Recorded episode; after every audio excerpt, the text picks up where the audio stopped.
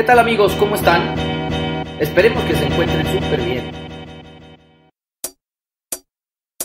Bienvenidos a un nuevo episodio de Espiritualidad y Sobriedad Show, el primer podcast que busca ayudarte a conseguir una vida útil y feliz, mostrándote que cualquier adicción u obsesión que tengas puede ser superada.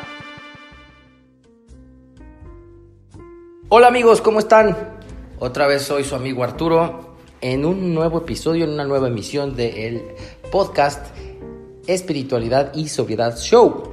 Este podcast que, que estamos haciendo con mucho cariño para ayudarte a darte herramientas informativas acerca de la adicción, del alcoholismo, de las obsesiones peligrosas y apoyar un poco también con información a las personas codependientes. Te doy la bienvenida nuevamente y me da mucho gusto hacerlo a una a, un, programa que nos habían estado pidiendo eh, muchas veces ya a través de los eh, correos que nos dejan y comentarios que nos mandan eh, vía Facebook, vía Instagram, también incluso por Twitter. Y, pero sobre todo agradeciéndoles el tiempo que se toman para escribirnos a nuestro correo. Al final del episodio siempre lo digo, eh, la, dirección de correo, ahí estamos recibiendo preguntas, inquietudes de ustedes. Entonces, hoy nos tomamos este episodio única y exclusivamente para contestar 10 preguntas. 10 preguntas vamos a contestar del cúmulo de cuestionamientos que ya tenemos, del montón de preguntas que nos han hecho eh, amablemente. Vamos a contestar 10 preguntas. Este no va a ser el único episodio dedicado a contestar preguntas. Eh, y recuerden siempre no somos la voz de AA, no representamos Alcohólicos Anónimos de ninguna manera. Tampoco somos eh, todo ni genios. Somos dos alcohólicos eh, recuperados. Somos dos alcohólicos que hemos atravesado por, hemos ya caminado por los 12 pasos. Somos alcohólicos que asisten a sus juntas diariamente. Somos alcohólicos que viven el programa y desde ahí hemos decidido contestarles algunas preguntas a base de nuestra propia experiencia esperando en todo momento que les sirva, que les ayude y no con ganas de, darles lecciones, ni que esto se convierta en un tema de cátedra ni de información este, teórica, dogmática, sino de cuestiones prácticas. simplemente es la vida del alcohólico, la vida de los familiares y lo que hemos visto en los grupos y hemos vivido. Con cariño hacemos este nuevo episodio. Vamos a comenzar una vez más. Eh, nuestro programa y pues sin más eh, preámbulo, pues vénganse, vamos a empezarle con las preguntas. ¡Ánimo!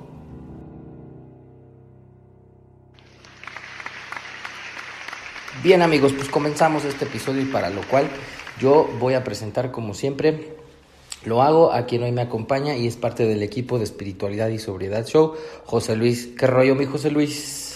¿Cómo estás Arturo? ¿Todo bien? Ahorita como bien decías, vamos a tratar de contestar 10 preguntas representativas de todas las que nos han llegado, y que las hemos visto con mucho entusiasmo y con agradecimiento. Entonces escogimos 10 preguntas que son representativas de inquietudes, sobre todo de personas no alcohólicas, que ellos están viendo el problema del otro lado. Sí, este, 10 preguntas porque son más, pero bueno, estas son las que como que algunas se repiten y son como como las que tienen más, eh, más constantemente están con esta duda ustedes, amigos que nos escuchan. Entonces, ya sin mayor este, choro, vamos a entrarle a la primera. Dice nuestra, eh, nuestro amigo Jorge, eh, vamos a leer la primera pregunta. Dice, ¿qué puedo hacer si mi adicto recae? ¿Qué, le dirías, José Luis? Bien, como siempre hemos tratado de hacer hincapié, vamos a tratar de no responder con nuestros puntos de vista, sino con el programa de Alcohólicos Anónimos. Y vamos a citar ahorita, si me haces favor, Arturo, de leernos la página 107 del libro de Alcohólicos Anónimos, eh, un pequeño parrafito. Claro. Mm, vamos a leer eh, la página 107, vamos a leer el segundo párrafo. En, este, en, esta, en estas alturas del libro, eh, página 107, se está, estamos leyendo un fragmento del capítulo denominado A las esposas, que es el capítulo 8 del libro Alcohólicos Anónimos, eh, en su versión, en su tercera edición traducido al español. Y es el capítulo que se encuentra después de Trabajando con los demás, que es un capítulo que habla de doceavo paso. Posteriormente viene un capítulo que es el 8 eh, a las esposas y que eh, ahorita creo que José Luis nos puede dar información más precisa. Este contribuyó muchísimo Lois, la esposa de Bill, a su redacción, de acuerdo a sus experiencias, y habla, pues, ¿qué, más, no? De, de, una, de la señora, de la esposa de uno de los cofundadores, amigos que nos están haciendo favor de escucharnos y que escucharon todos los episodios que hicimos mm, acerca de la historia de Bill W. Bueno, se darán cuenta desde los primeros, de los primeros relatos de esa historia, esta señora que era su esposa, pues lo acompañó durante un proceso muy, de mucho sufrimiento durante su consumo y posterior también. Entonces, pues no hay mayor referente creo que leer estas, estas líneas escritas por una persona que vivió en carne propia y sufrió eh, en persona todas estas cuestiones que tienen que ver con estar casada o en una relación con un alcohólico, no necesariamente casada, sino en una relación de familia o de amistad tal vez. Eh, dice, voy a empezar a leer, dice, en estas circunstancias naturalmente cometíamos equivocaciones. Algunas eran causadas por la ignorancia acerca del alcoholismo.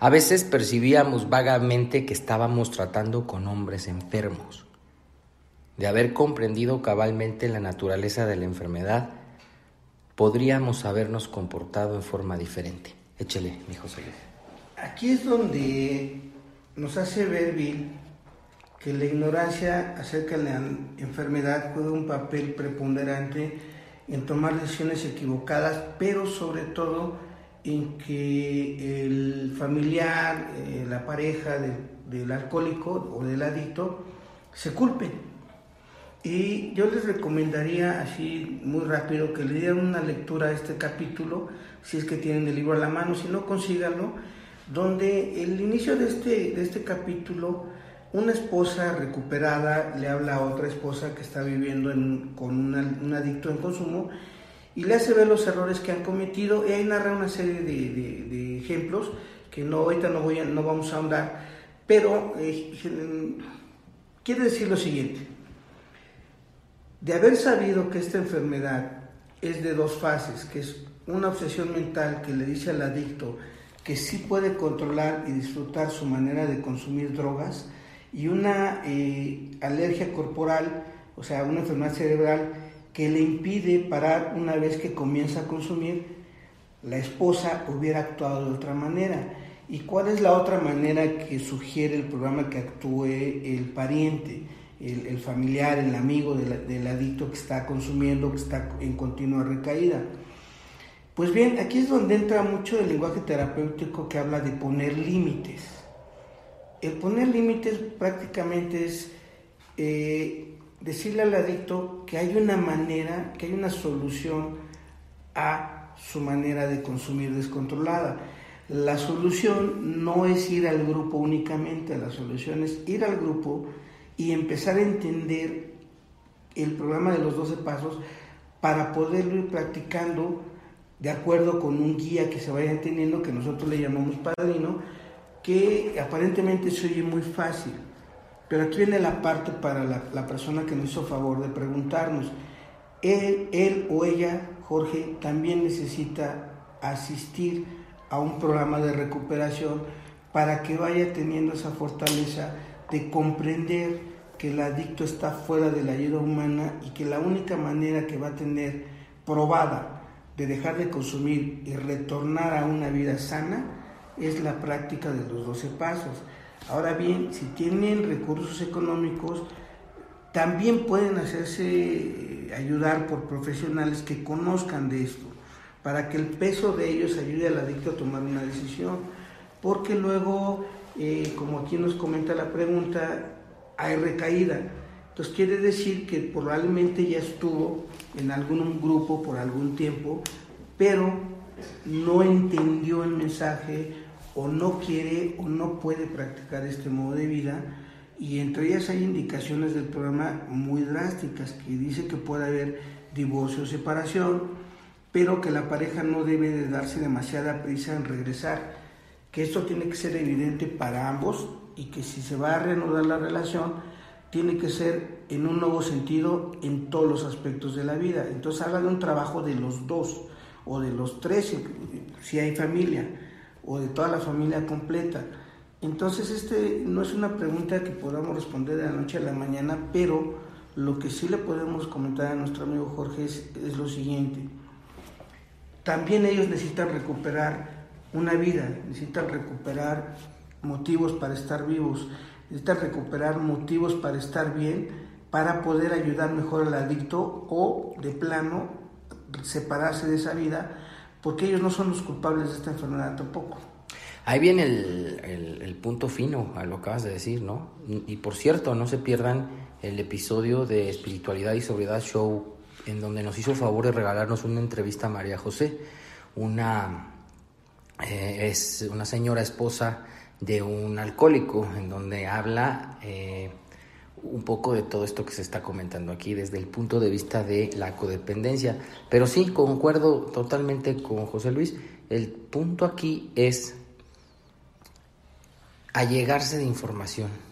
La esposa, la hermana, el hermano, la mamá, el primo, eh, en el ámbito familiar, tienen que informarse de las características y la naturaleza de la enfermedad. Porque si no, es muy posible, y lo vamos a hablar más, más adelantito con otra pregunta, es muy posible que ellas se culpen o ellos se culpen. Entonces, aquí regresando a la pregunta, ¿qué puedo hacer si mi adicto recae? Creo que de acuerdo a lo que nos dices, José Luis, lo primero que tiene que hacer es informarse acerca de la enfermedad. ¿Es, correcto? Totalmente. Mira, ahorita si nos haces favor, Arturo, de leer la página 108, donde dice, trate de no condenar a su marido alcohólico. Aquí van, vamos a ir a dos extremos. ¿eh? Dice, trate de no condenar a su marido alcohólico a pesar de lo que diga o haga. Sencillamente es una persona muy enferma e irrazonable. Trátelo cuando pueda como si tuviera pulmonía. Cuando la enoje, recuerde que está muy enfermo. Hay una excepción muy importante a lo anterior. Nos damos cuenta de que algunos hombres son completamente malintencionados, que por más paciencia que haya no se cambia nada. Un alcohólico de esta índole puede valerse enseguida de este capítulo como arma contra usted. No deje que lo haga. Si está completamente segura de que es de ese tipo, puede parecerle que lo mejor es abandonarlo. ¿Es correcto acaso dejarlo arruinar la vida de usted y la de sus niños? Especialmente cuando tienen disponible una manera de dejar de beber y de cometer abusos, si es que quiere pagar el precio. Venga. Aquí les comentaba que vamos a ir a dos extremos opuestos totalmente. Primero le dice a la esposa del programa que trate de no condenar a su marido. Se oye fácil, pero le recuerda a la esposa, acuérdese que este señor está muy enfermo, ¿sí? o sea, está fuera de la ayuda humana, la obsesión acaba con todo. Entonces, la esposa no tiene el poder para encarar la, obsesión del adicto. Eso, si, si, empiezan a entrar en un grupo donde las empiecen a ayudar y a practicar el programa, lo van a entender muy rápido. El otro extremo dice que hay una excepción a todo lo anterior, a, a la paciencia que hay que tenerle, porque dice que nos hemos dado cuenta que hay hombres muy malintencionados, por mucha paciencia que se les tenga. Entonces aquí la pregunta de Jorge es, recayó. Yo quiero entender que este señor o señora, no, no, especifico muy bien, eh, ya estuvo en grupo, ya estuvo en un periodo de abstinencia, ya no ha bebido por un rato y vuelve a reincidir. Probablemente entre en este caso de malintencionado y da una razón para una solución tan drástica de abandonarlo. Le dice a la esposa, ¿es acaso justo que usted arrastre a sus hijos en la miseria en la que está viviendo el adicto y usted? Y yo creo que ahí cada persona, cada mujer o u hombre, si es que puede darse el caso, tiene que hacer esa pregunta con total sinceridad. Si es justo que por estar salvando a una persona que no quiere, arrastre en esa vida loca a otras personas que no tienen absolutamente nada que ver en este asunto. Entonces, aquí es donde hemos comentado muchísimas veces Arturo y yo que el programa hace que nosotros empecemos a tomar el, el poder para tomar decisiones a veces muy drásticas y esta es una de ellas, porque entendemos perfectamente que los lazos que unen a, la esposa con el adicto son afectivos, pero que ya están rotos por el resentimiento, por el temor, por la angustia, pero la culpa no deja que se pueda ver con claridad esto. Entonces tiene que entrar alguien que esté fuera de, este, de la controversia para que pueda ser más objetiva su opinión. Y ese es este capítulo. O sea, una tercera discordia que ya superó esto le dice a esta persona que hay gente que tiene muy malas intenciones y que a pesar de toda la paciencia que se le ha tenido, siguen eh, en la tendencia de echar la culpa a los demás, de sembrar culpas, y la otra persona que no tiene poder, que no tiene sano juicio, pues es presa fácil de todo esto. Entonces, aquí está la, la, respuesta, no nuestra, ¿eh? está la respuesta del programa. A título personal tratamos de no dar ese tipo de, de, respuestas para no confundir a la gente. Correcto. Y bueno, creo que va muy de la mano, estoy viendo José Luis con la segunda pregunta, yo creo que voy a pasar a, la segunda pregunta, a ponerle aquí una palomita a la primera. Dice, nuestra amiga, nuestra amiga Yolanda nos escribe lo siguiente. Me dijeron que si mi adicto vive en mi casa, no me metiera en su consumo y que lo dejara. ¿Es eso aconsejable? Este, bueno, yo creo que es mucho de lo mismo, ¿no? Hay que ver la información que tiene que tener, pues ya sea la mamá, la esposa, los hijos, etcétera, y volvemos prácticamente a referirnos a lo que ya leímos, ¿no?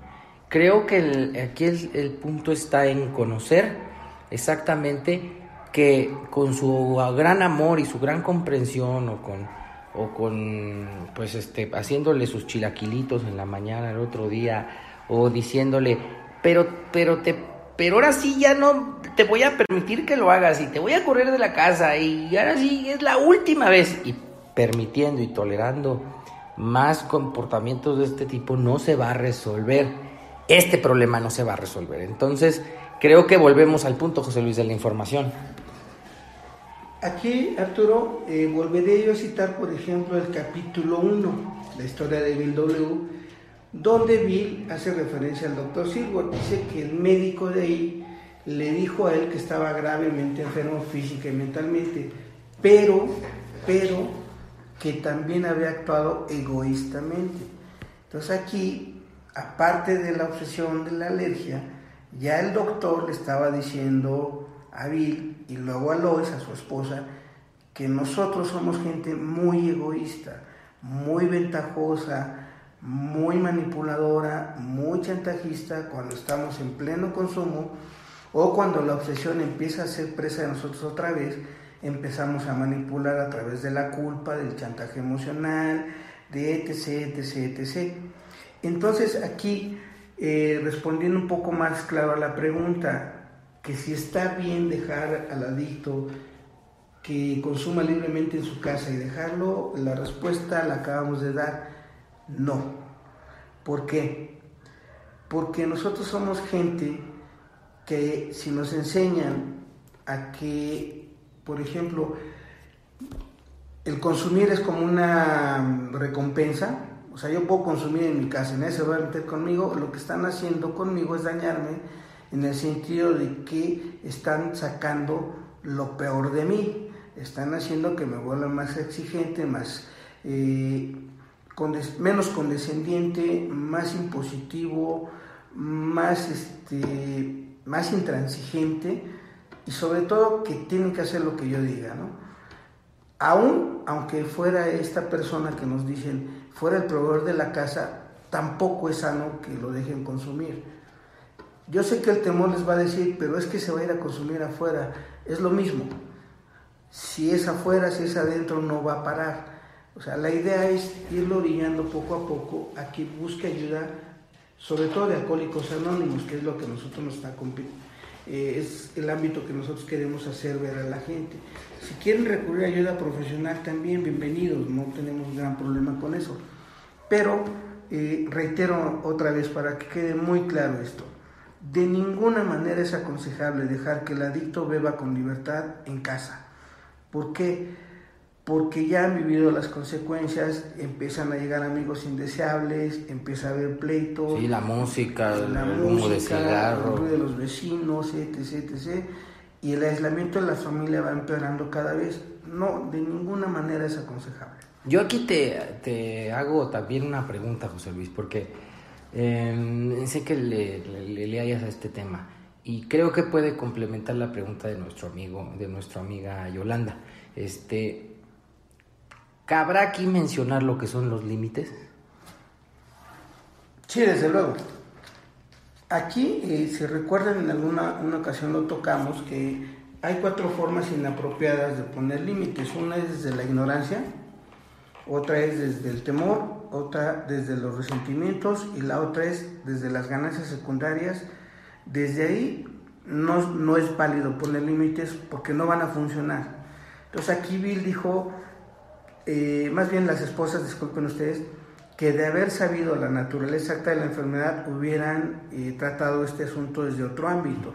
Entonces, por ejemplo, si saben que esto es una enfermedad mental y física, tendrían que recurrir a un médico especialista para que le diga al adicto que está muy enfermito y que lo que le necesita él hacer es adherirse a un tratamiento para recuperarse y a la familia también, para que en base a esto no se dejen chantajear.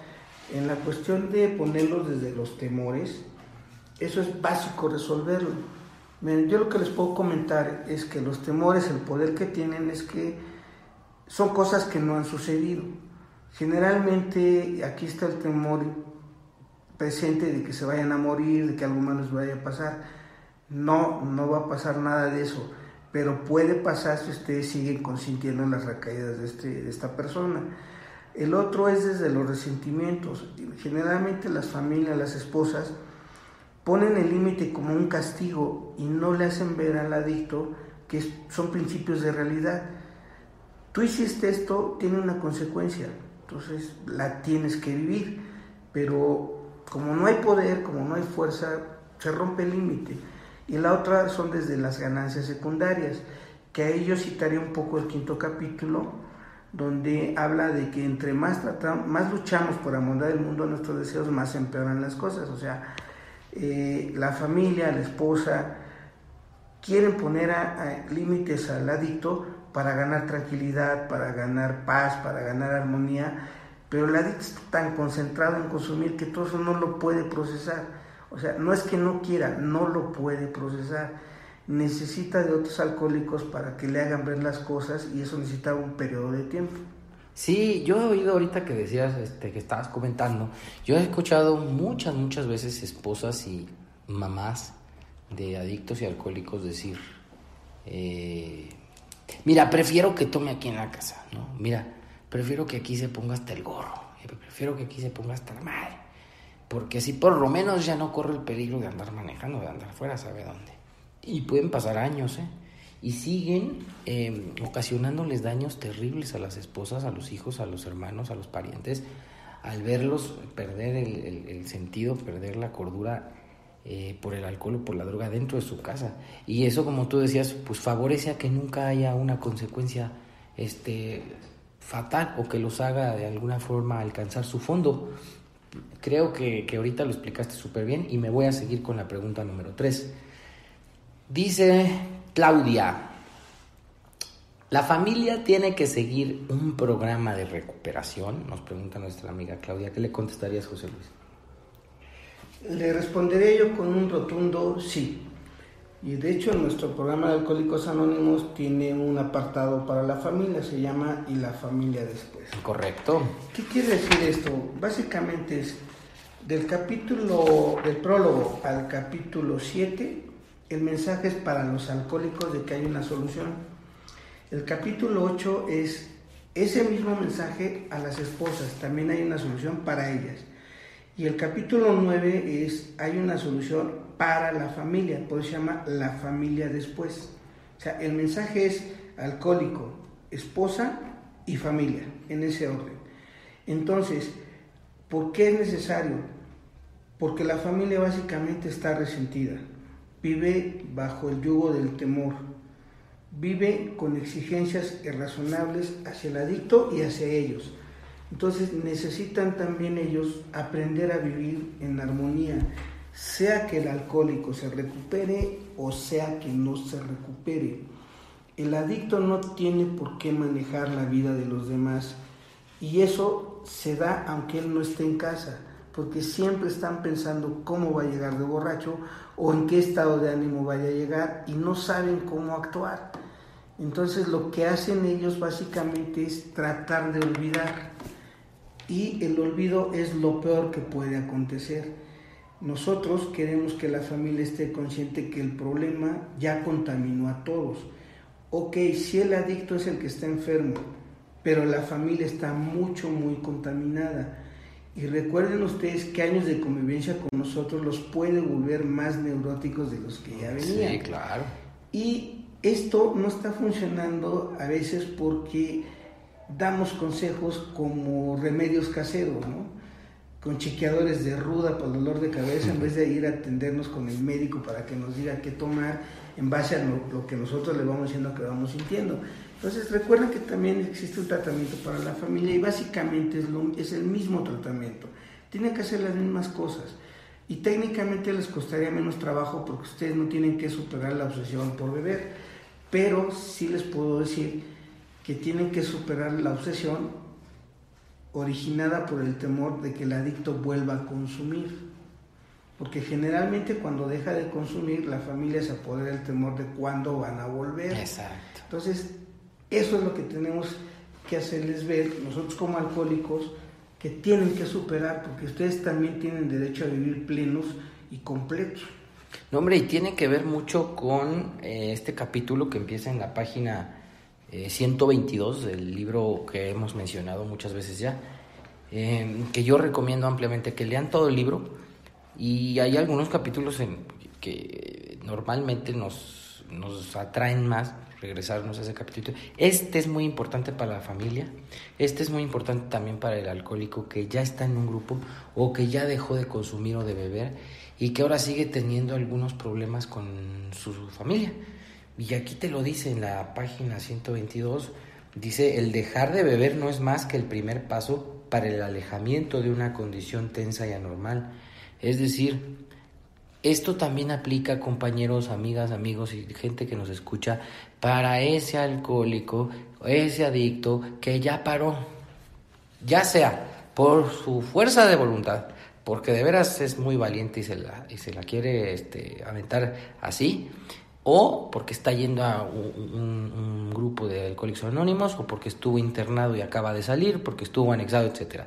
Ya, que ¿cómo va a cambiar la vida de la familia en torno a este personaje que es el adicto, el alcohólico, y cómo van a ir surgiendo sus temores y sus desconfianzas eh, ante días y días y días que pasan y este hombre sigue sin beber, sigue sin drogarse?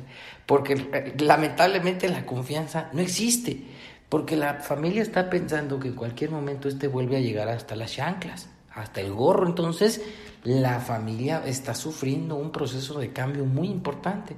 Entonces, yo contestaría nuevamente a la pregunta de Claudia. Claro que sí.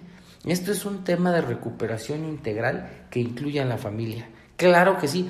Pero además no se queden con eso, no se queden con la parte de quiero dejar de sufrir, quiero dejar de estar atemorizado porque no sé en qué condiciones va a llegar hoy este señor o esta señorita o este caballero o este muchachón, sino vayan por una mejor manera de vivir, por obtener esta famosa vida útil y feliz de la que tanto se menciona en este programa y que hemos mencionado varias veces en los capítulos y hemos leído Vayan por esa vida, porque ustedes tienen que ser libres, amigos que nos escuchan y que nos escriben. Estar atado a cómo reacciona o qué cosas, qué conductas va a tener un alcohólico, un adicto, pues no, no es vivir libre ni estar feliz. ¿Estás de acuerdo, José Luis? Sí, claro, totalmente de acuerdo. Miren, para reforzar un poquito esto, Les voy a leer algo de la página 123 del mismo libro. Dice, la familia del alcohólico ansía el retorno de la felicidad y de la seguridad. Sus miembros recuerdan cuando papá era cariñoso, considerado y próspero. La vida de hoy se compara con la de los años anteriores y si no llega a esa altura, la familia puede sentirse infeliz. Toda la familia quiere que retornen los buenos tiempos, pero tristemente en forma general quieren que el alcohólico haga todo ese trabajo y ellos nada más quieren sentarse a esperar los resultados. No estoy menospreciando, no estoy demostrando a nadie, nada más quiero que entiendan que eso es la experiencia de Alcohólicos Anónimos. No está diciendo si es bueno o malo, esa era la realidad y hoy en día tristemente siguen siendo. Ahora, yéndome al otro extremo, en la cuestión de por qué la familia debe recuperarse y debe seguir un programa de recuperación, igual vamos a, vamos a leer ahorita, Arturo, si me hace favor de leer. ¿Cuál? El final de la página 132, donde dice, de todos he sabido. Y aquí viene expresamente la voluntad de ese Dios amoroso de Alcohólicos Anónimos para todo el ser humano. Empiezo la lectura en la última, en la última parte de la página 132 del mismo capítulo. La familia después dice, de todos he sabido que los que están mal de salud y los que rara vez se divierten no ríen mucho. Así es que cada familia debe divertirse junta o separadamente todo lo que las circunstancias lo permitan. Estamos seguros de que Dios quiere que seamos felices, alegres y libres. No podemos endosar la creencia de que la vida es un valle de lágrimas, aunque en ocasiones haya sido justamente eso para muchos de nosotros. Pero es bien claro que nosotros mismos forjamos nuestra propia desgracia.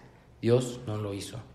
Por lo tanto, evite forjar deliberadamente una desgracia pero si se presentan dificultades, aprovechelas como oportunidades para demostrar la omnipotencia de Él. Termino de leer. Entonces aquí nos hace eh, el programa la aclaración de que todo mundo en la familia tiene una obligación, divertirse, juntos o separados, todo lo que las circunstancias lo permitan.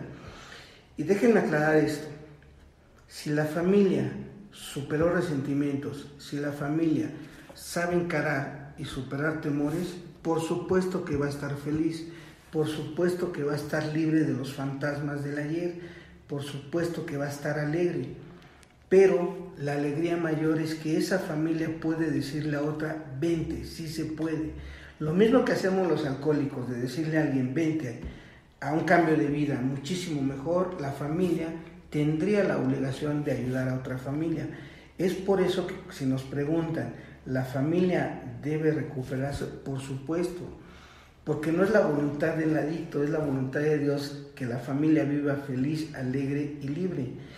Pero también dice, si se presentan desgracias, con las herramientas que da el programa, la familia va a dar testimonio de cómo encara esas cosas a otras familias y eso es lo que quiere decir que hay que aprovechar como oportunidades para eh, demostrar la omnipotencia de Dios.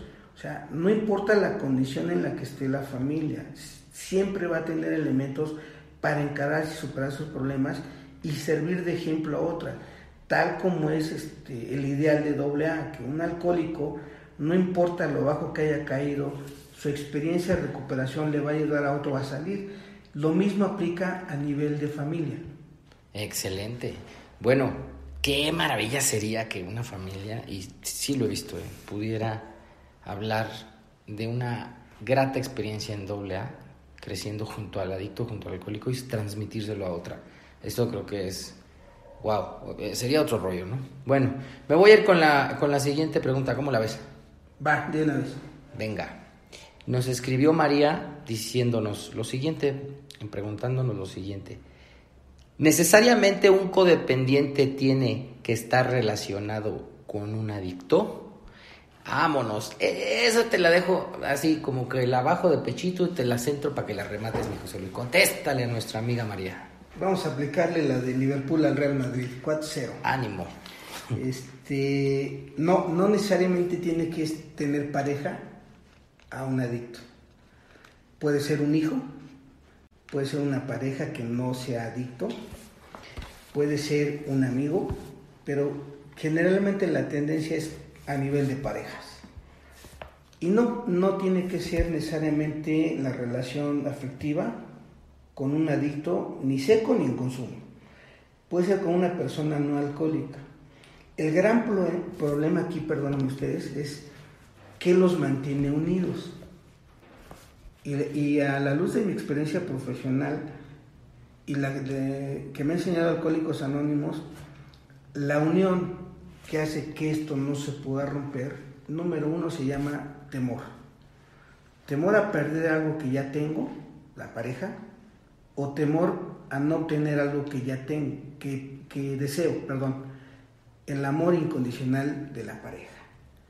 Y estos, este temor hace que la relación sea preferentemente a raíz, o perdón, a base de puro defecto de carácter. Qué chulada. Y generalmente el codependiente como tal, como se entiende, coloquialmente es la persona sumisa, obediente, servil, apocada, eh, pusilánime, perdón por las palabras, pero tal cual se los estoy diciendo. Celoso. Celoso, posesivo. Y sus dos grandes vertientes son uno es el que domina y uno es el sumiso. Pero el dominio lo quieren los dos. Uno a base de someterse para que el otro no se vaya y el otro difícilmente va a dejar al esclavo porque ese le da poder y seguridad emocional. No necesita estar presente la adicción para que se dé esa relación retorcida entre dos seres humanos. Y ahí va eh, un poquito más profundo. No necesariamente tienen que ser relaciones heterosexuales. ¿eh? Lo mismo va en una relación gay que en una relación hetero. ¿eh? Claro. O sea, porque estamos hablando a nivel de dos personas. Seres humanos. Exactamente, que básicamente esa parte del egoísmo llamada temor y resentimiento están haciendo que se someta a la voluntad de otra persona y que él mismo se anule como ser individual. Estoy echando un choro ahí tratando de, no meterles cosas así este, muy académicas, sino que yo creo que lo que los, los que nos están oyendo entienden perfectamente de qué hablo. Ahora, lo más relevante de esto es que si hay solución a esto, sí, claro que sí, y es la misma que en doble que despierte su espíritu para que rompa esas cadenas y puedan elegir mejor compañía. Fíjate que es común que, bueno, por lo menos lo que me ha comentado la gente que han estado escuchando los, los programas, de alguna manera y la autojustificación entra a jugar un papel importantísimo aquí, ¿no? Van descartando la gente, pues tal vez yo no soy alcohólico, no soy adicto porque no tengo esto, porque no tengo lo otro. En lugar de ver lo que sí cuadra, entonces dicen, eh, no he hecho esto, no he llegado a tal fondo, no he no he amanecido este, en, ningún reclusorio, no, pues a lo mejor no soy, y de ahí se agarran igual. Puede pasar con estas personas que nos escuchan y que dicen, bueno, pues sí tengo una relación, pero por ejemplo, pues mi, mi, mi pareja no es adicto, no consume, a lo mejor yo no entro en la descripción de lo que pudiera ser una persona que tiene una obsesión por las relaciones destructivas o, o esta codependencia tan espantosa. Bueno, pues ¿qué crees que sí? Que sí se puede que sí se puede dar una relación de codependencia dolorosa y destructiva entre dos personas que no sean adictas. Y con eso queda, creo que bastante bien respondida la pregunta. ¿Está bien? ¿Quisieras agregar algo? Eh, agregar una notita más de, de, sabor al caldito. Bien, así como nosotros cuando nos aventamos el primer trago y produce una explosión de placer en nuestro cerebro, el primer trago, de una manera muy similar opera el cerebro del codependiente. Cuando ve al otro ser humano que está con él, que lo atiende, que lo insulta, el cerebro tiene la misma reacción. Es un placer que no se puede parar. Y la obsesión opera exactamente igual. Planean distintas maneras de disfrutar y controlar la compañía de la otra persona. Entonces, en esos planes a veces es voy a ser más condescendiente porque a lo mejor fui malo o voy a ser muy más exigente porque aflojé mucho. Y en ese pues vacaciones, este, mejores relaciones íntimas, los regalos caros, regalos caros, los chilaquilitos aunque no esté crudo, la botellita porque no es alcohólico, la botellita de vino, o sea, todo con el afán de disfrutar y controlar a esa persona para sentirse tranquilo y feliz, ¿quién cree? ¡Tada! Lo dejamos ahí.